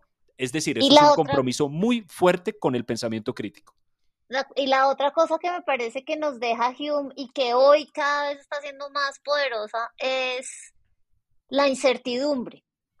Y, pues hablamos de Keynes, en Keynes eso era muy importante, pero la incertidumbre no como el límite de mi conocimiento, como la, mi ignorancia entonces hace que yo, no, la incertidumbre es parte esencial y fundamental de, del conocimiento y de la manera de conocer y relacionarse con el mundo. O sea, es abrir el mundo de las probabilidades. Yo creo que eso, soltarse un poco de la certeza, eso también es un pensamiento muy moderno, si me permiten esa expresión, y, muy pero mucho más allá de su tiempo, mucho más allá, es decir, es, un pensamiento casi del siglo XX. Andrés y, y Jimena, la pregunta de Hume es también una pregunta por la religión, ¿no es cierto? Claro, Claro, mire, Andrés, mire, el, eh, Hume, escribió muy joven em, su obra más hoy por hoy considerada, digamos, más famosa, que es su Tratado de la Naturaleza Humana. Yo quiero decir que tenía 23 años, como para que todos nos sintamos. Como para que todos nos sintamos. Pero además se sintió súper frustrado porque no fue el bestseller que él esperaba que fuera. No, le, le, salió, salió mal, ¿no? Eh, como dice el meme. Em, él, mismo dice que su libro nació muerto de la imprenta. Pero fíjense que ahí hay una cosa curiosa, yo no sé ustedes qué piensan, porque Hume escribió este libro, que es un libro largo, grande, que contiene como, como una especie de suma de sus argumentos que él consideraba que le fue mal en, en, su recepción popular, y, y, después escribió otros libros que de manera más sintética condensan su, su, su pensamiento, que son la investigación sobre el entendimiento humano y la investigación sobre los principios de la moral que fueron un poco más leídos. Y aun cuando uno cuando estudia filosofía lo ponen mucho a leer el Tratado de la Naturaleza Humana, yo tengo que confesar que a mí como que me llegó más probablemente por la forma como está escrito la, la, investigación sobre el entendimiento humano. Me, pareció, me, parece que es un libro encantador de leer. Em, bueno, es el Tratado de Hume también, pero bueno, en todo caso, él a los 23 años, yo no quiero ni decirles qué estaba haciendo yo a los 23 años, este señor publica su primer gran libro y pues su obra considerada central, ¿no? Y, y, allí ya está el tema de la religión, Andrés, ¿no? Y, que usted lo tocaba ahora. Hume es conocido como el gran infiel, entonces era un ateo famoso en su época y aún así un miembro muy destacado de la sociedad de Edimburgo y el mejor amigo de Smith. ¿Cómo entra ese ateísmo en el pensamiento filosófico? Oye, pero es que ese, ese, ese ateísmo, a, esa pregunta, lo único que yo siento que puedo responder es que ese ateísmo no, no, no entra dentro del pensamiento filosófico, sino de alguna manera las características de ese ateísmo se deducen de la manera de pensar de Hume. Son, son, son conclusión del pensamiento filosófico de Hume. Es decir, si uno se toma en serio las premisas y, el desarrollo del pensamiento de Hume, uno llega a la conclusión no de que Dios ha muerto, Dios no existe, eso, eso es más para poetas alemanes, sino de que en la, dada la manera como nosotros estructuramos y construimos el conocimiento, no tenemos fundamento ni base para sostener el tipo de creencias que usualmente se sostienen en la religión, como por ejemplo la existencia de entidades sobrenaturales y los poderes de esas entidades sobrenaturales en el mundo natural, que ese es un argumento muy, muy célebre de Hume. Hume escribió, eh, eso es parte del, del, Tratado de la Naturaleza Humana, creo, un, un capítulo sobre los milagros que, que, se volvió inmensamente famoso, donde él básicamente echa por tierra la idea de que sea razonable pensar que, hayan ocurrido milagros. Él es cierto, Andrés, que él se declaraba, pues, digamos, él era conocido, más que declararse, era conocido como una persona no creyente en una época en la que eso todavía era mal visto. Por supuesto que en otros lugares del mundo habría sido mucho peor. Yo no sé qué le habría ocurrido a alguien como Hume en España o en Portugal o... bueno, yo creo que lo bueno es que, es que España y Portugal nunca hubieran podido no, no, no, claro, Pero por supuesto que no. Pero en todo caso, mire, es cierto que en Escocia no le fue tan mal, pero de todos modos tuvo sus consecuencias. Por ejemplo, Hume nunca pudo tener una plaza de profesor y él, y él se presentó a varias vacantes en las universidades escocesas, que como usted bien dijo hace un rato, eran varias y eran bastante activas, y en todas llegaban como a decir como, no, mire, este muchacho es muy bueno, pero no, es que es, que es muy escandaloso lo que escribe sobre Dios y sobre la religión. Entonces, algunas consecuencias sí tuvo, a pesar de que fue un hombre que vivió exitosamente dentro de su sociedad. O sea, no era un paria, no era un excluido. De hecho, fue un hombre que hizo cierta fortuna, ya hablaremos de eso, pero, pero sí tuvo algunas consecuencias. Y era, y era realmente un, fue un personaje central, Jiménez, en la vida de Smith. Y ahorita antes de, de conectarnos estábamos hablando cómo empezar a hablar de Smith después de hablar de todo esto y yo creo que hay una anécdota que no se sabe si es verdad, pero yo creo que sí nos dice mucho. Y pues acá nos podemos, podemos decir que sí fue verdad, digamos. No se sabe, pero digamos que sí fue verdad. Y es que de Smith no se sabe mucho de su, de su infancia, sabemos dónde nació, de que pertenecía a dos familias importantes de, del comercio en Escocia, pero digamos que no tenemos muchas anécdotas. Tenemos dos anécdotas. Una que parece ser completamente inverosímil y es que a los tres años se lo robaron unos gitanos y apareció unas horas después, que me parece súper chistosa y súper rara. Creo que es lo más interesante que le pasó a Smith en su vida, en su vida, digamos, exterior. Sí le pasó. Sí le pasó pero hay otra que es divina y es que tenemos a Smith. Smith nace en Kirkcaldy. Andrés, por favor, pronúncielo como todo un escocés. No sé, Jimena, Jimena es la que. dejemos así. Deje, así, bueno, salió más. pero es que usted dice eh, Kirkaldí. Yo digo Kirkaldí, pues no sé, Kirkaldí Caldas. Y, y se va a estudiar a, la Universidad de Glasgow cuando tiene 14 años. Y por ser tan buen estudiante, se gana una beca para ir a estudiar a Balliol College en, en Oxford. Que le pareció la experiencia más aburrida le pareció horrible, odió Oxford, no le gustaron los profesores, dijo que les pagaban por no hacer nada. Pero hay una anécdota que es con la que yo quería que empezáramos a hablar de Smith, y es que Smith a sus 18 años eh, abren las, las puertas de su, de su cuarto en Balliol College, los maestros de Balliol, y lo encuentran leyendo el Tratado de la Naturaleza Humana de Hume y lo regañan por estar leyendo a Hume. Si, a, usted le hubieran abierto la, si a usted le hubieran abierto la puerta a los 18 años, ¿qué, que, lo encuentran eh, haciendo? Queremos saber, queremos saber eso. Pues los dejo con la duda. Y, bueno, y entonces digamos que em, eh, quedé confundido. ¿Cómo, es que dice usted el onanismo, Andrés? ¿Cómo? ¿El onanismo? ¿Cómo es eh, usted acaba de responder la pregunta, yo no había dicho nada. no, claro. Pero, bueno, y... College. No, ya me distraje, ¿no, Andrés? Eh, ¿Qué, lo encontraron leyendo sus maestros cuando le abrieron la puerta en Balliol College y que no era la El Tratado de la Naturaleza Humana. Y entonces está leyendo el Tratado de la Naturaleza Humana y yo quería preguntarle a Jimena, entonces, ¿cuál es esa relación entre Smith y Hume? ¿Son grandes amigos, los mejores amigos?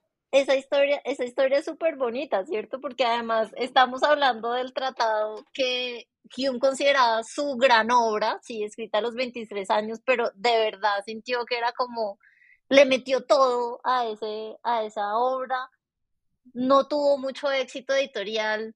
Como decía hace un rato Andrés Caro, su gran éxito también fue la, historia, o sea, era un eh, conocido autor por eso. Y encuentran a Smith leyendo la obra que Smith considera su gran, eh, que perdón, que Hume considera su gran obra, pero que el público no había recibido tanto.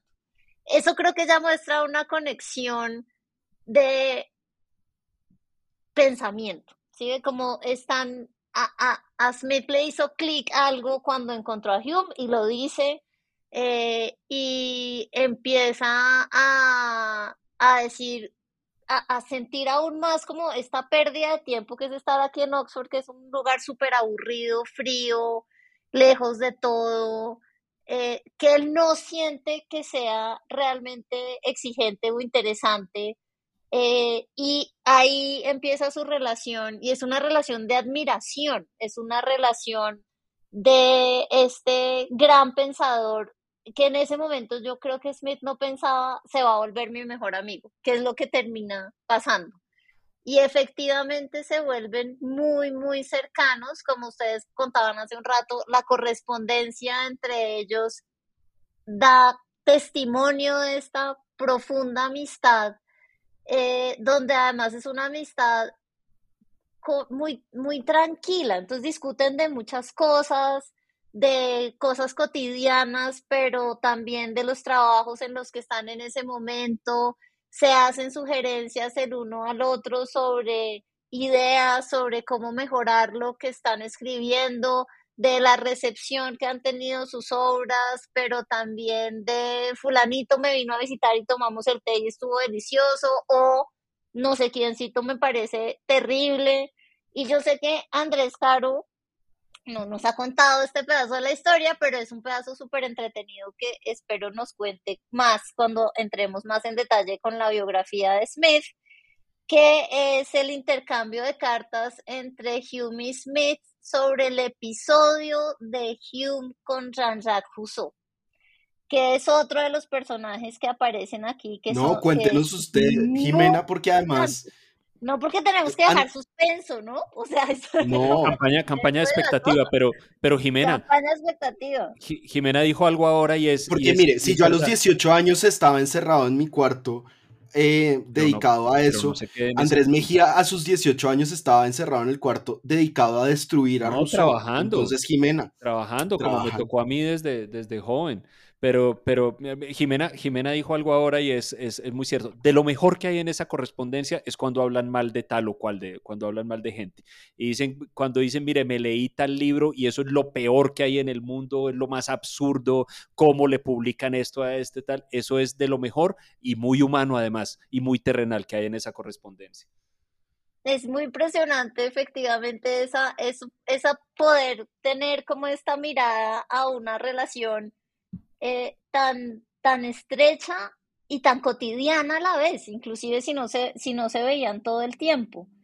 Y creo que hay eh, estos detalles de inclusive quién les parece, no, no solamente quién les parecía interesante, sino quién les cae bien o mal. Entonces Samuel Johnson es uno de esos, ¿cierto? Que hablan, pues que a Smith le cae mal y dice claramente que le cae mal. Lo detestan. Eh, Sí, eh, pero igual eh, reconocen que es un tipo pues que hizo un esfuerzo importante e intentan como discutir con él públicamente a través de estas reseñas y estas cosas, pero igual les parece, no, les cae mal. Y entonces descubrir ese tipo de cosas que, que como de la pasión y la emoción y de las cosas que uno comparte con, con sus amigos, pues es, es muy, muy poderoso. Eh, que también viene la influencia de, de, sus, de sus biografías y de sus vidas personales. Andrés Caro decía hace un ratico, pues la vida de Smith no parece ser particularmente apasionante ni interesante, es lo cual es verdad, no tenemos muchas anécdotas eh, como interesantes. Eh, sí, eh, Jimena, sobre ese, al respecto. Sí, sobre ese, sobre ese punto, una pregunta, una pregunta muy sencilla es esa, digamos, la, ¿qué se sabe de la vida de, de, Adam Smith? Mm, por ejemplo, y, usted lo mencionaba ahora, Andrés también mencionó, yo mencioné algo, la vida de Hume fue muy activa, viajó por acá, por allá, estuvo en Francia, estuvo en, viajando, fue bibliotecario, escribió un bestseller de historia de Inglaterra que lo volvió rico, etcétera, etcétera. ¿Qué se sabe de la vida de Adam Smith, además de la publicación de, sus grandes obras? ¿Cómo, ¿Cómo nos imaginamos, qué idea nos hacemos de esa vida? Pues se sabe poco.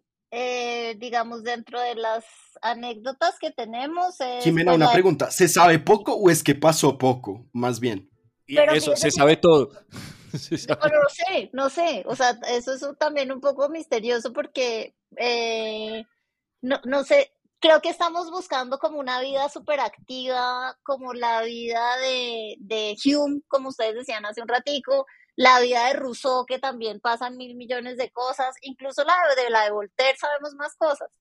Eh, pero al mismo tiempo, fíjense que es este personaje que está viviendo en un ambiente intelectual, material, que es absolutamente enriquecedor. Entonces, su vida intelectual sí tenía que ser eh, pues muy cotidiana en el sentido de iba al club y enseñaba y daba lecciones eh, no solo en la universidad, por fuera, eh, era consejero de gente muy, muy influyente y muy importante en Escocia, fue tutor de una de estas personas muy influyentes y muy importantes y los llevó a Francia a pasear y al mismo tiempo eso contrasta como con esta vida poco anecdótica en este sentido, que es una vida que pasó con su mamá y su prima toda la vida, porque además su mamá, él es hijo del segundo matrimonio de su padre, su mamá es muy joven y su padre Otro punto en común conmigo.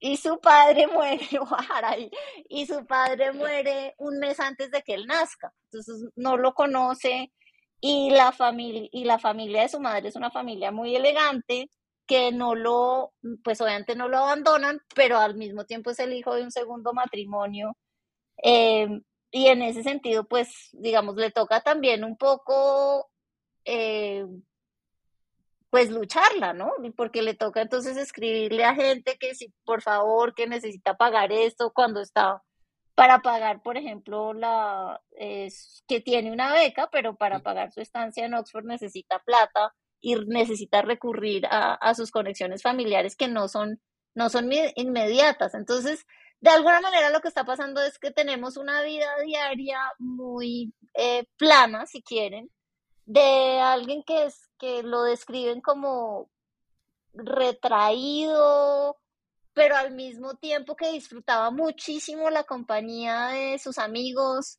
que era muy activo en la vida intelectual de su entorno, que mantenía correspondencia, incluso cuando dice, ay, perdón, hace mil años no le escribo, oiga, qué pena con usted, ahora sí ya le voy a escribir, eh, pero que, que mantiene una red de conexiones en ese sentido muy, muy importante. Y que a mí también me parece que una cosa dentro de, por ejemplo, el episodio entre Hume y Rousseau, que es un episodio apasionante, eh, precisamente porque es contrario, pues todo lo contrario la vida de Smith, tiene todo el picante del mundo.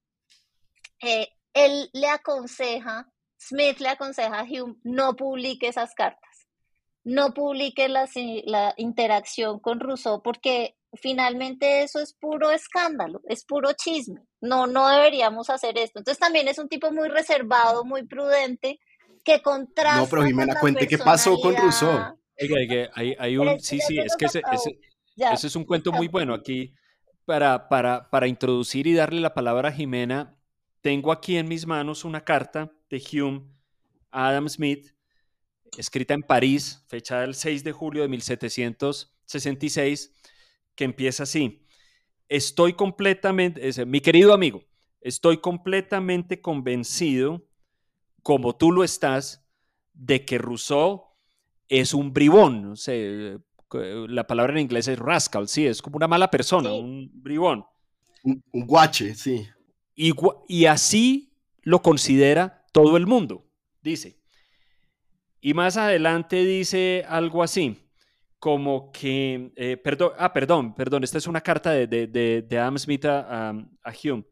Y seguramente en la línea de lo que estaba diciendo Jimena, que le aconseja que por favor no, no, no se meta en ese cuento de andar publicando esos chismes, dice, dice algo así como si usted se mete en la tarea o si usted se pone en la tarea de desenmascarar ante el público a este pedante hipócrita, usted corre el riesgo de perturbar la tranquilidad que, de la que goza en su vida. ¿Cómo fue este episodio entre, entre Hume y Rousseau, Jiménez? Pues es la historia en resumido, porque es que en resumido no tiene tanta gracia, pero la historia en resumido es que Rousseau es como rockstar de la época, ¿no? Todo el mundo lee Rousseau, es un tipo súper popular.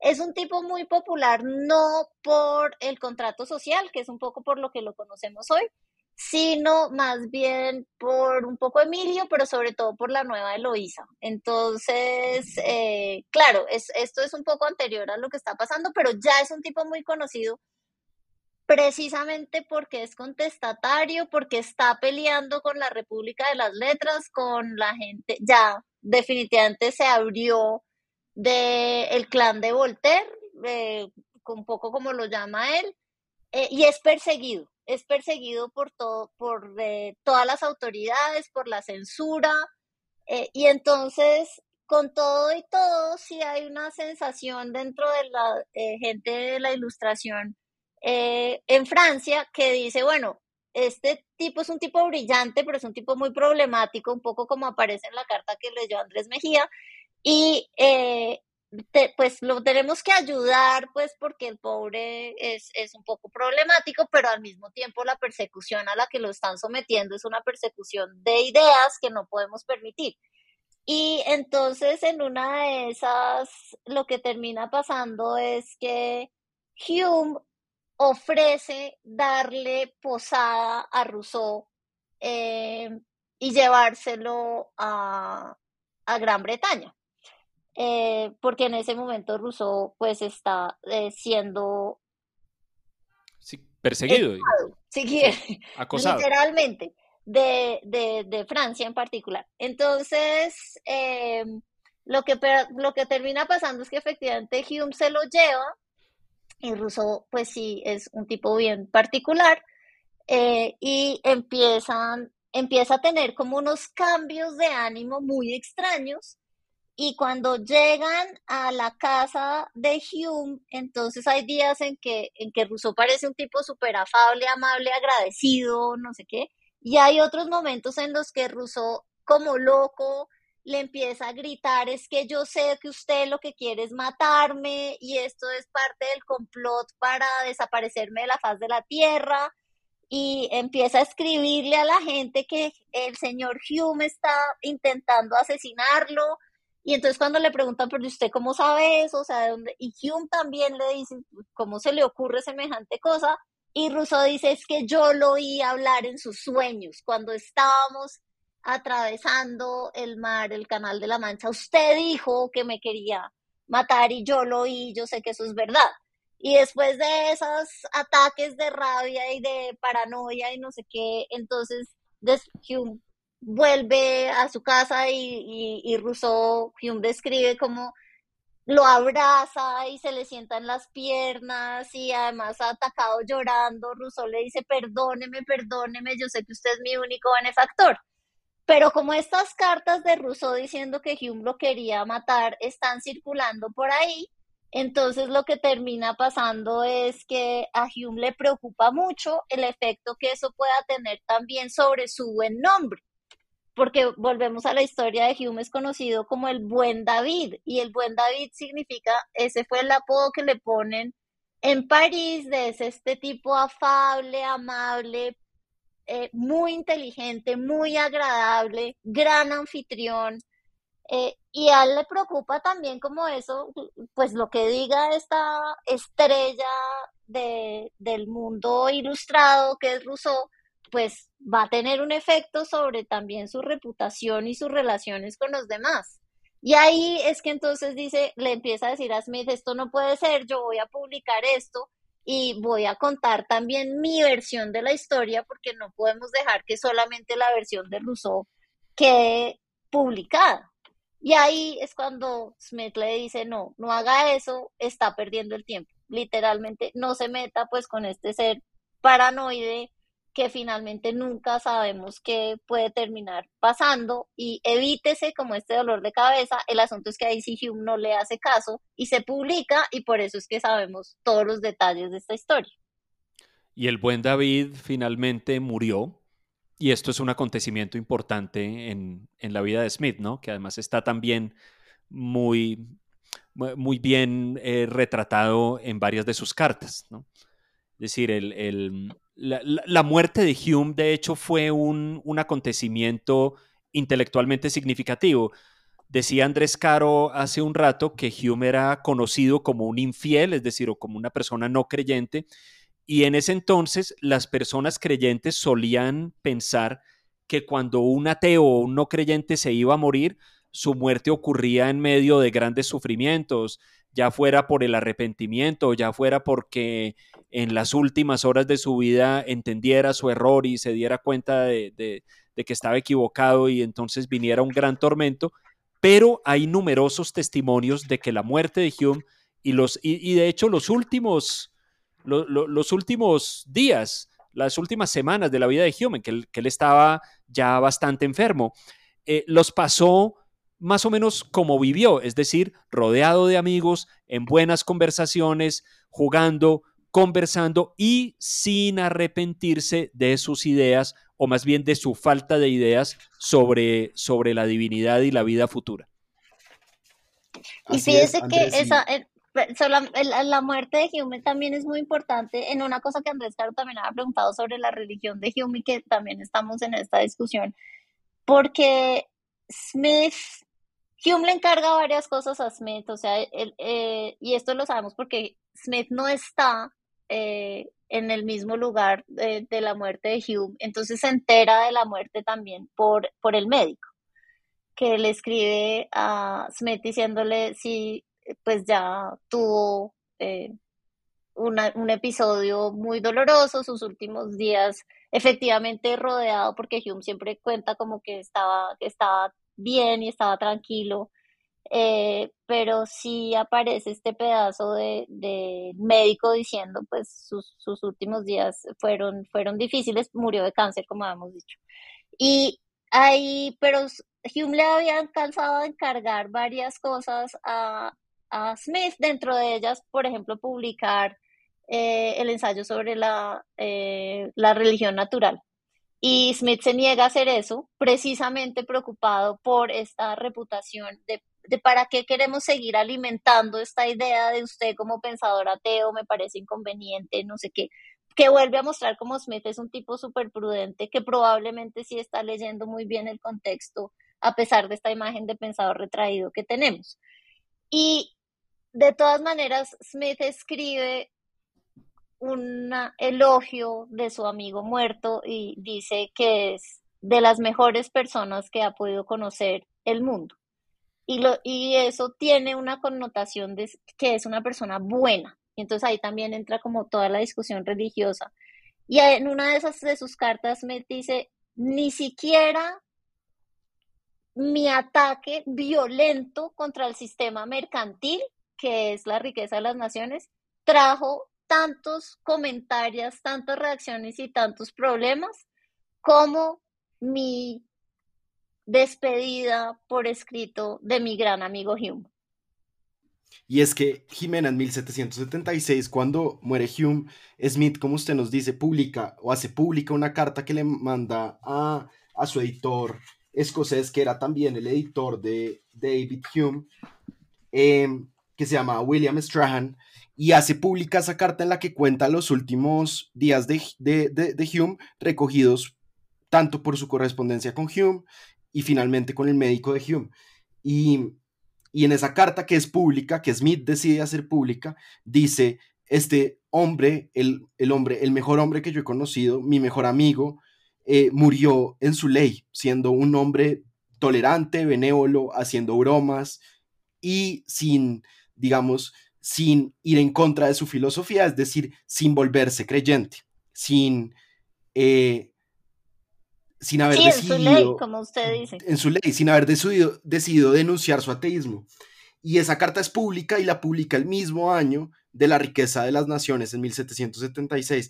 Y de alguna manera, 1776 yo creo que es el año más importante de la ilustración escocesa por esa doble publicación, por la publicación de la carta sobre la muerte de Hume, en la que se confirma a Hume como el gran representante humanista de ese escepticismo de la ilustración escocesa, que decidió morir tranquilamente, y la publicación de La riqueza de las naciones, que es el segundo libro de, de Smith, que es su libro de teoría económica que vamos a discutir en el próximo episodio de Terrenal. Pero yo quisiera, Jimena, para prepararnos para ese episodio, que nos contara qué se estaba diciendo en la teoría económica antes de que Smith escribiera La riqueza de las naciones. ¿Cuáles eran las teorías económicas? El pensamiento económico de ese momento. Y, cuando él dice, complementando eso, Andrés, eh, disculpe un segundo, Jimena, es que de Jimena leyó ahora esta cita que dice que mi ataque contra el sistema mercantil o mercantilista, eh, eh, ¿a qué se refiere con eso? ¿Cuál es el sistema que él estaba atacando?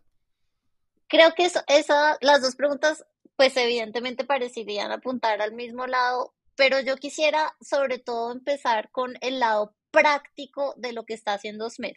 Porque fíjense que eso hace parte de las cosas que, que se discutirán, que es la imagen de Smith como padre fundador de la economía, como de la teoría económica. Pero el propósito de la riqueza de las naciones, más que teórico, es un propósito práctico. Y el propósito práctico es decir, las políticas económicas que se están implementando hoy en día en Gran Bretaña, en Europa, en el mundo en general, son contrarias al enriquecimiento de las naciones. Y esas políticas públicas impiden, esas políticas económicas impiden el enriquecimiento, impiden lo que Smith llama el progreso natural de la opulencia. Y esas políticas económicas Smith las asocia con el sistema mercantil o lo que hoy llamamos mercantilismo. El sistema mercantil en realidad Smith se lo inventó, o sea, no es una escuela de pensamiento, no es una escuela de teoría económica, eh, es un grupo de gente que hace política económica, pero también otras personas que escriben sobre economía, que eh, tienen esta idea de lo más importante en el enriquecimiento es la regulación, la protección del el comercio internacional, eh, pero de comercio internacional súper dirigido y con cierre, si quieren, de fronteras. Es un comercio muy regulado, es un comercio asociado con monopolios, después hablaremos un poco más en detalle de eso, pero Smith está control, está atacando precisamente esa política económica que él va a identificar con unas ideas, con unas teorías económicas que le parecen perniciosas y su propósito en la riqueza de las naciones es mostrar esos efectos prácticos negativos. Entonces no es, no es un tratado como teórico en el sentido en que lo podemos pensar hoy, es un tratado que intenta explicar el funcionamiento del sistema económico para mostrar por qué las políticas económicas que se están implementando en ese momento son perniciosas y son impiden el crecimiento económico tal cual. E, ese es como el propósito de la riqueza de las naciones. Lo, y además él lo reconoce como tal, por eso traíamos a, a cuento esta historia cuando Smith dice, es increíble que me voy lanza en ristre contra la política económica, contra la autoridad económica en este momento, contra los poderes económicos del momento, y en realidad eso tiene menos revuelo que haber dicho que Smith era el mejor hombre que yo había conocido. O sea, el, el ataque al mercantilismo que es, por un lado, digamos, es un doble gesto teórico, si lo entiendo bien, Jimena, que es, por un lado, describir de unos hechos en el mundo una teoría, es decir, los estados europeos modernos se comportan de cierta manera que voy a describir como mercantilismo. ¿Esto qué significa? Proteccionismo, imperialismo, acumulación de, riqueza en minerales. Voy a describir eso como un proyecto no solo político, sino también como un proyecto teórico y voy a atacarlo y proponer un, un proyecto nuevo en el que la riqueza, digamos, ya no se se imagina, se, la, nos la debemos imaginar como, como cofres guardados en un tesoro, sino como, como otra cosa, como consumo, como opulencia general, como bienestar general, ¿cierto? Cierto. Y, y eso tiene que ver, digamos, yo no sé, esto acá, acá está hablando la persona que retiró su clase en la Universidad de los Andes para irse a leer Derrida, pero ¿qué decían los fisiócratas? Son parecidos a los mercantilistas en el sentido de que tienen como una visión estática de la riqueza, en el caso de los fisiócratas, la tierra? Pues mire que no, no metí a los fisiócratas acá porque acuérdense que hay un pedazo de la riqueza de las naciones donde Smith habla de los sistemas de economía política. Eh, y en los sistemas de economía política, entonces habla del sistema mercantil, que es como su gran enemigo, eh, y de los fisiócratas sencillamente dicen, bueno, estos tienen un error teórico. Entonces, eh, básicamente lo que está diciendo Smith con respecto a los fisiócratas es a lo que usted está apuntando. Pero le preocupa un poco menos la fisiocracia porque la influencia política de la fisiocracia es realmente ninguna. Entonces, hay cosas que, comparte con la fisiocracia, la importancia del libre comercio. Eh, acuérdense que la expresión laissez-faire, laissez-passer, deje hacer, deje pasar, es, viene de la secta de los economistas, que son los fisiócratas. Eh, entonces, en eso está de acuerdo, en lo que no está de acuerdo claramente es en el pedazo de, de lo que usted está diciendo, la fuente de la riqueza es la tierra. Ahí sí es una, eh, eh, es, pero Smith considera que eso es un error teórico que dado que no se ha implementado realmente en la práctica, pues es de menor preocupación. Por eso su principal preocupación es eh, el sistema mercantil y sencillamente cerrando con la pregunta original que, que ustedes eh, nos estaban invitando a considerar, es este pedazo de finalmente sí, los fisiócratas sí tienen una intención teórica, sí lo que están diciendo es que ellos están escribiendo, traduciendo en realidad el gran libro de la naturaleza, eh, que está escrito en matemáticas y que básicamente esa traducción lleva un orden político y económico por consiguiente. Y en eso sí tienen una pretensión teórica, pero dado que su impacto, insisto, eh, no es realmente tan práctico y político, pues Smith se ocupa menos de ellos. Andrés, y, con este contexto, podríamos ir despidiéndonos o despidiendo este primer episodio en conmemoración de Adam Smith con el final de su vida. ¿Qué se sabe de sus últimos años? Ya entonces hablamos de sus años universitarios, de su, eh, de su vida no necesariamente muy activa en otros planos, de sus obras. ¿Qué se sabe del final de su vida? Bueno, pues entonces después de, volver de, de Francia y radicarse entre Glasgow y Edimburgo, viviendo con su madre y con su prima, como nos contó Jimena, pues Smith se dedica a enseñar en Glasgow, eh, a participar en las sociedades, de hecho es uno de los fundadores de la Royal Society de Edimburgo, de la Sociedad eh, Científica de Edimburgo, y eh, fue nombrado el Lord Rector de la Universidad de Glasgow, o sea, el, el chancellor, el, rector de la Universidad de Glasgow al final de su vida.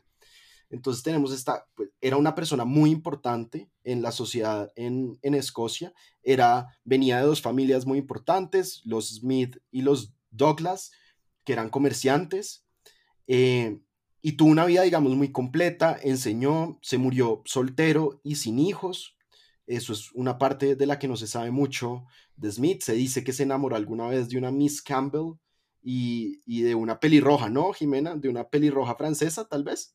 Eso dijeron, sí. Eso dijeron. Em, pero fíjese que yo, y pues bueno, y Smith, y Smith muere en, en Edimburgo a los 67 años, en 1790. Pero una cosa muy interesante que es con la que, si ustedes me permiten, con la que quiero que cerremos es con una imagen, como a usted le gustan, Andrés. Claro, por favor. Pues este personaje que algunos conocen, algunas personas conocen como el padre del libre mercado y del capitalismo y el fundador del, liberalismo económico y del libertarianismo y opositor a la intervención del Estado. ¿Quiere que le diga Andrés Mejía cuál fue su último trabajo? Además de ser lo rector. ¿Qué, cuál, ¿Cuál sería? Pues director de las aduanas en Escocia. O sea, se dedicó a recoger impuestos. O sea, taxman, bueno. Taxman, Mr. Taxman. es que hay que ser práctico, ¿no? Hay que ser terrenal y hay que cobrar los impuestos y hay que, y hay que poner a funcionar todo. Bueno, Jimena, muchas gracias. Muy bien. No, a ustedes, muchas gracias. ¿Quieren cantarle Happy Birthday a Smith o todavía no? Todavía no. eh, yo no sé, Smith, esa sería una buena pregunta. Si sabemos algo de sus celebraciones de cumpleaños. Yo me comprometo a averiguar si hay algo escrito sobre los cumpleaños De, de, Smith.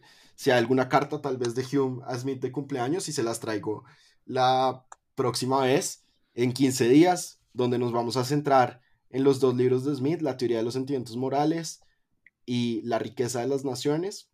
los vamos a analizar o vamos a aprender de Jimena cómo leer estas obras en su conjunto, porque son importantes, que nos dicen, que nos enseñan del mundo y de nosotros mismos. Eh, entonces, pues nada, Jimena, muchísimas gracias como siempre por estar acá. Esto es Open Mic para usted siempre. Muchas gracias, eh, muchas gracias. Andrés Mejía, nos vemos. ¿Se quiere despedir como Lord Games? ¿Cómo, ¿Cómo, se despidió? No, ¿Nos recuerda cómo se despidió? Este, este que no es nuestro Keynes de, de los episodios anteriores, sino el señor Home, ¿no? El, el, Exacto. Que usted dijo que era el fundador de Home Burger. Em, despídase. No, de Home Center. Despídase como el señor Home Center, sí. Bueno, eh, farewell bitches. Es Exactamente, muy bien. Chao, chao. Bueno, nos vemos. Hasta pronto.